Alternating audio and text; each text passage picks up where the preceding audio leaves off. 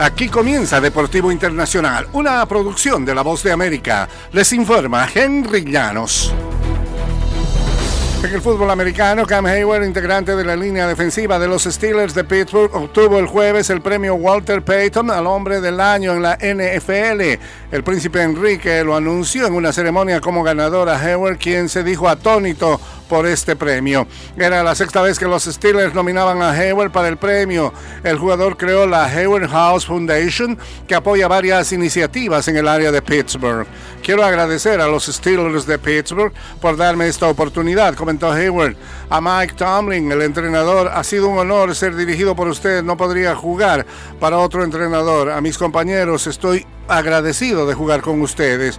La fundación honra también a Craig Ironhead Hayward, padre de Hayward y fullback, quien jugó 11 temporadas en la NFL y falleció en 2006 a los 39 años debido a un cáncer cerebral. Y recibir el premio de la AP al jugador más valioso de la NFL en persona fue una experiencia agridulce para Lamar Jackson. Después de todo, su presencia significaba que su equipo no tendrá actividad en el anhelado partido del domingo.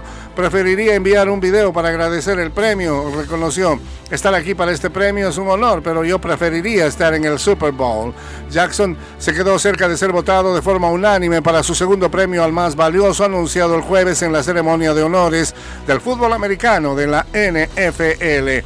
El quarterback de Baltimore seleccionado como miembro del equipo ideal All Pro, recibió 49 de 50 votos al primer puesto.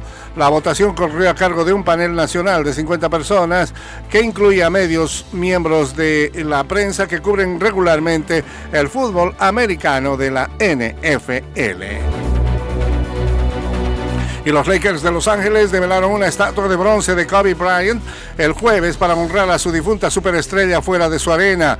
La estatua de 6 metros y 1800 kilogramos representa a Bryant portando su camiseta blanca con el número 8 y el dedo índice derecho levantado mientras salía de la cancha después de su actuación de 81 puntos contra los Raptors de Toronto en enero de 2006.